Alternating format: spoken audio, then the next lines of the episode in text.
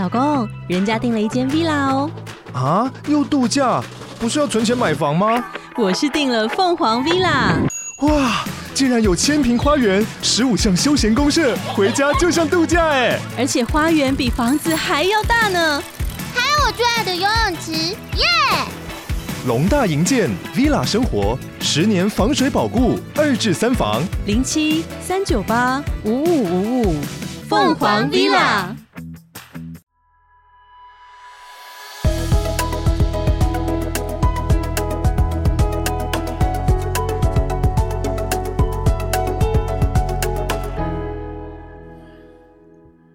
欢迎来到健康卡片同名官方 Podcast，我是卡片大师，等级是，嗯、呃，名字是卡片大师，但应该也是拒绝大师啊。我是健康实习生，我觉得有点不公平，每次选的题目都是我很弱。我的等级是个性使然，会一直让让让到悬崖边，然后突然就再也不理这个人了。你可以。你可以选一些你可以讲的自己比较厉害的题目啊！不，我不厉害。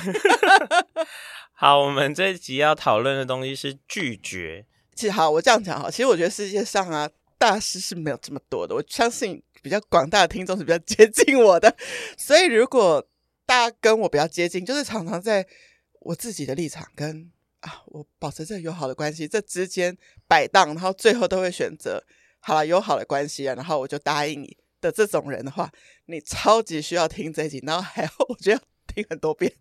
我完全赞成你刚刚说的话，因为我得要说，时不时周边的人、学生来问的问题，我觉得蛮多根源都是来自于他没有办法拒绝，然后这个没有办法拒绝啊，或者是不善拒绝好了，可能你没有练习，所以你不知道方法。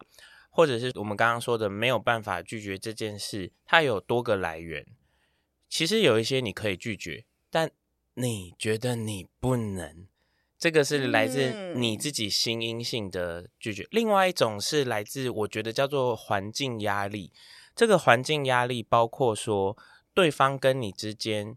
现在的关系是什么样子？哎呀，有些很难拒绝呀。然后或者是说，那个环境压力有点像大家都是这样子，呃、大家都答应，所以你会觉得我好像不能拒绝。当然，你也可以说，其实那个内外的那种两个方向的成因，其实也可以被总结成：究竟在一个我们感受不舒服的环境下，我到什么程度，我应该要。表示出我要拒绝了。我听到这里，我想回应两件事，就是你刚刚讲的，从一开始其实是可以拒绝的。会不会其实如果我做到这个，我根本就不用到悬崖边？这是一。嗯。二是你说众人的那种，我最近看了一个很重要的艺术文化基金会的会长，他写了一篇文章，我觉得超酷。他说可以不要在任何的艺术开幕的合照，一定要要求我们全体比赞。或全体比业了吗？好好的站着也可以吗？就是为什么全部人都做这个动作，我就也一定全部都要做出来？然后他说，其实有时候被要求的氛围，其实并没有符合这一次的艺术议题。嗯嗯，就是超酷的。看艺术基金会的合照，那就比如说，比如说那个啊，呃，得奖啊，就赞嘛。然后是开幕了，儿童艺术节耶，像是摄影朋友会说啊，大家一起欢乐一点，欢乐一点。对，但他说儿童艺术节，对儿童很欢，但是这全部的长官一起毕业，没有像小朋友一起毕业那么可爱啊！为什么要做这件事？哎，可是你现在这样讲的又有另一个问题哦，难道说长官们一起毕业很可爱？他就要比吗？对，也没也不是。对对对，是这样。那顺着的回应好了。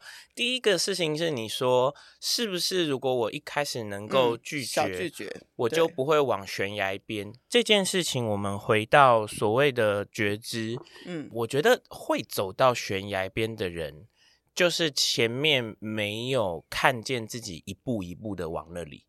如果我选择，然后我看见我往悬崖多走了一步，我退让，我让这个现状很美好。可是这一切都在我的观察和理解里的话，我会觉得那是你的选择，我不会说那不对。嗯嗯，嗯，嗯。那我常常都会这样说，比如说在运动，运动的时候，有人会运动运动运动到，然后他突然晕倒，那那是可能是强度太高了。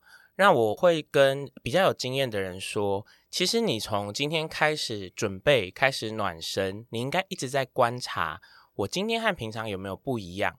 然后无论如何，我都留给自己一个余裕，也就是离悬崖还很远。嗯，那我在这个状态下进行的话呢，那你应该是不会走到那一步。就是说，如果你太累太累了，你要休息，那再退一步叫做你不要让自己太累太累。所以我如果再拒绝下去，我要爆炸，我不要让自己甚至会走到那一步嘛。那这个东西就是，如果我一直有在观察，或是我一开始在一些些比较跨的比较大步的时候，我就拒绝了，我不再往悬崖走。嗯、你这样我会下山，你能做出来，应该就没问题。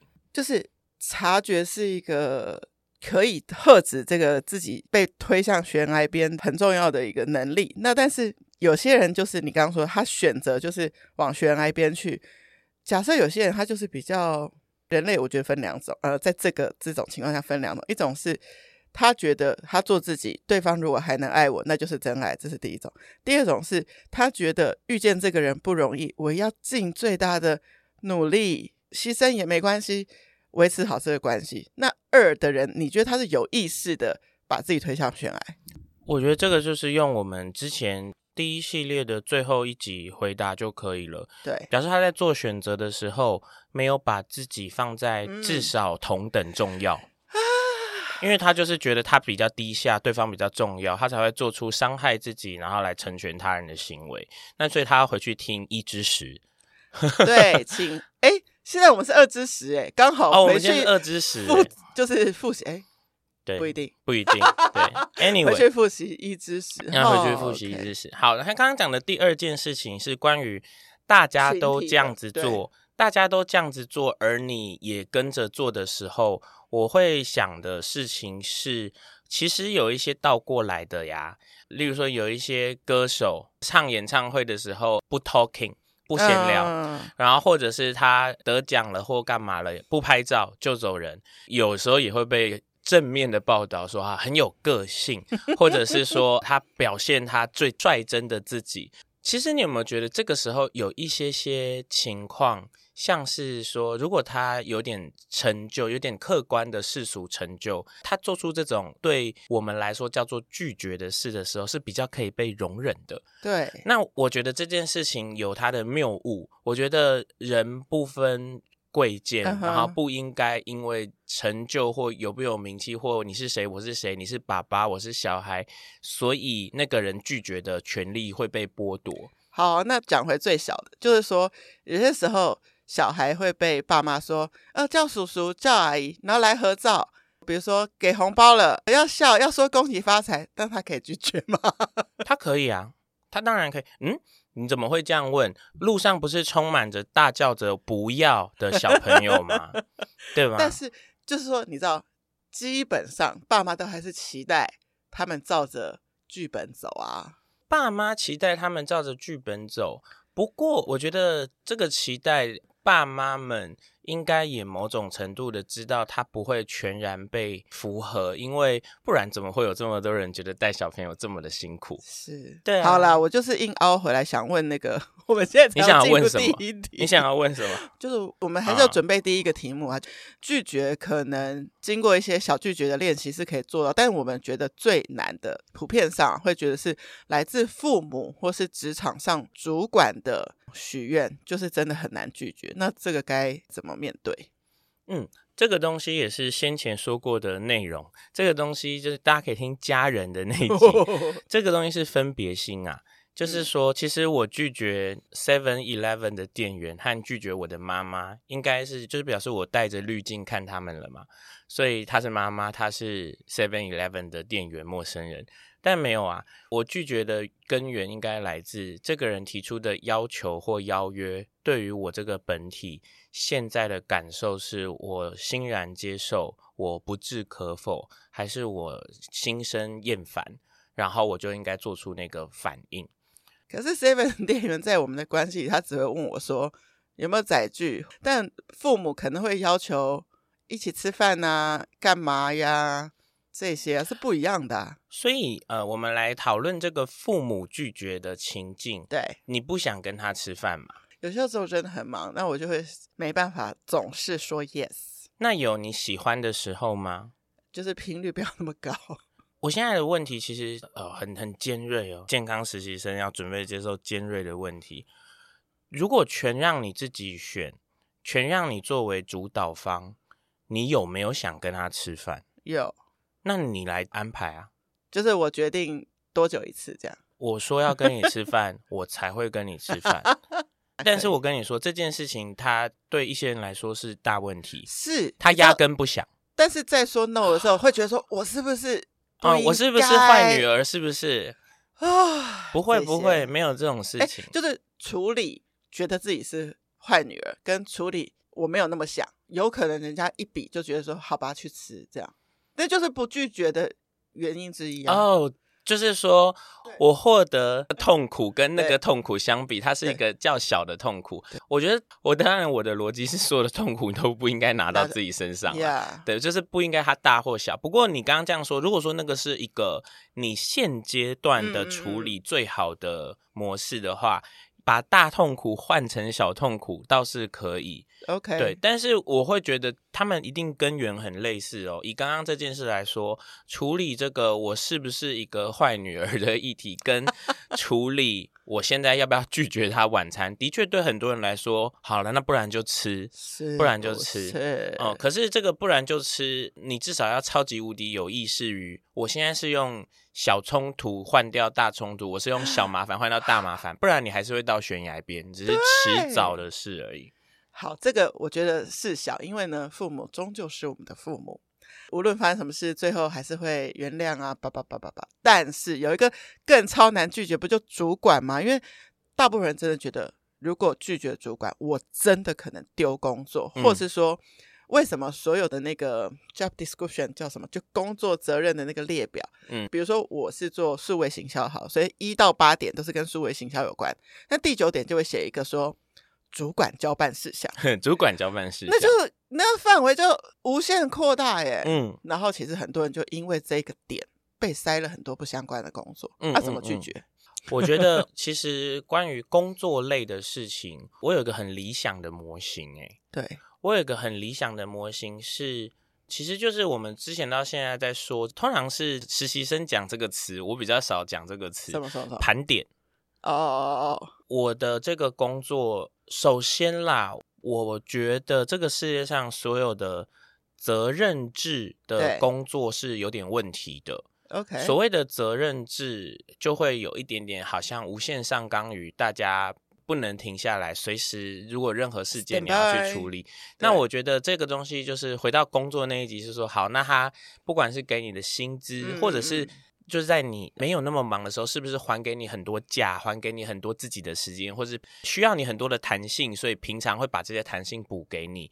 那样子的话，它还会奏效一点点。可是责任制这件事情会违反了我们想要做一个良好的盘点这件事。对，良好的盘点有点像是，如果我的上班时间是早上九点到下午五点，而我在。这个职位上需要完成，你刚刚你的案例说是数位行销的话，那如果我作为一个数位行销，最重要的事情是哪些？哪些？哪些？哪些？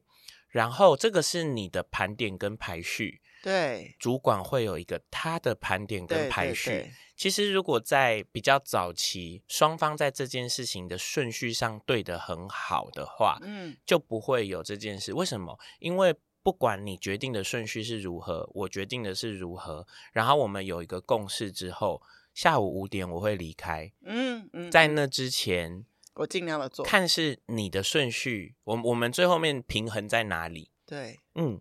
啊，早点知道这个就好，因为其实很多抱怨，工作上抱怨，其实就是来自这个，嗯、就会说、嗯、这跟我之前被谈的 JD 不一样啊。嗯，可是我觉得这也是另外一个问题啦，因为其实工作的需求会改变，所以你刚刚讲的那个对其期待，嗯，这件事情就要把它放得很前面，所以对其期待之后，可能不真的不用走到拒绝那一步。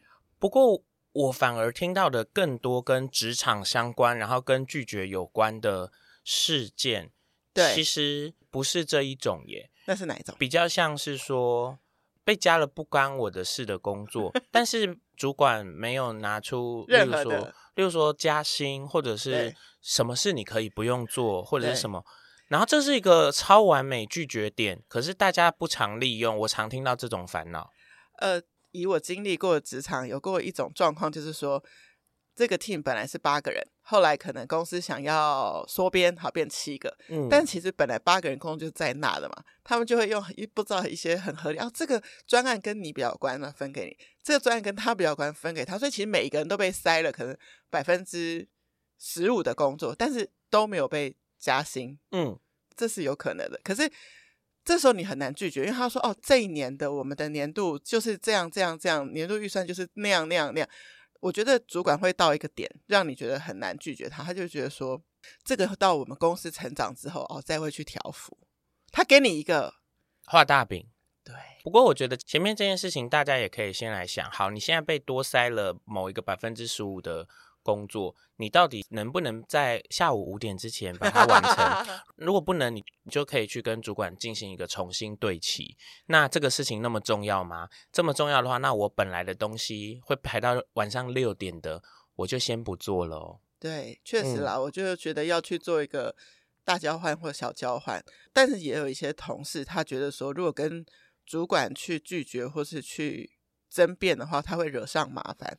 所以你知道吗？它自动就接了，但每一个的品质都给它自动下降。嗯，其实你知道，它接了，然后它每个品质都自动下降，它其实拒绝了。嗯，哎，他其实拒绝了。哎，那可是有一些人不愿意我所产出的任何事品质下降。下降。对，所以我听过的一个蛮明确的故事，就是有一个朋友在他的公司里是相对他的其他团队，客观上来说被高层认为能力较好的，于是给了他一个真的和他的工作不太相关的专案在进行，而且那个专案非常的复杂，跟他原来的。事情很不一样，所以他就问他的主管说：“本来的事可以不用做吗？”他也愿意去，愿意去挑战新，愿意去研究这个高层丢下来的新任务。但是主管说：“哦，没有，没有办法。”接着下来，他的主管就是有陪着他一起做，可是他的主管是那种。牺牲奉献、奴性很重的人，然后他也会开始觉得，你看我都这样拼了老命，你为什么不一起拼了老命？这位朋友就离职，有点轻了。这位朋友就离职，所以在这家公司里，可能上面的人认为能力最好的这个人就立刻离职。对，立刻离职之后，他也立刻轻松找到了至少目前为止他觉得更好的工作。所以当我要被额外分那百分之十五进来。我却可以轻松的在下午五点之前完成，完成，对，然后没有觉得有更多压力的人，其实本来可能有一点点薪水小偷感，或者是他本来其实工作的很有余裕。我觉得对于他本来工作的很有余裕的人来说，那那个画大饼是有意义的。对，因为我真的在同样的时间内做了更多的事，然后我展现了更多的面相，于是我真的有机会被升迁。可是如果不是哦，是你丢给我的工作会压垮我，我原本的。对，那我我不觉得你画的那个大饼是有意义的。Yeah，嗯，这给大家一个那个判断值。但是如果真的判断完这么不合理，有能力的可能就会去离职了，就是最大的拒绝。对，我觉得最大拒绝两个，一个是原地摆烂，嗯，这也是拒绝。原地摆烂完全不是答应啊。对对，原地摆烂是拒绝，然后离职是拒绝。我会很建议，如果你觉得工作的薪水是，就是你要为自己考虑，嗯嗯嗯，是非常实际需要的事情，就原地摆烂吧。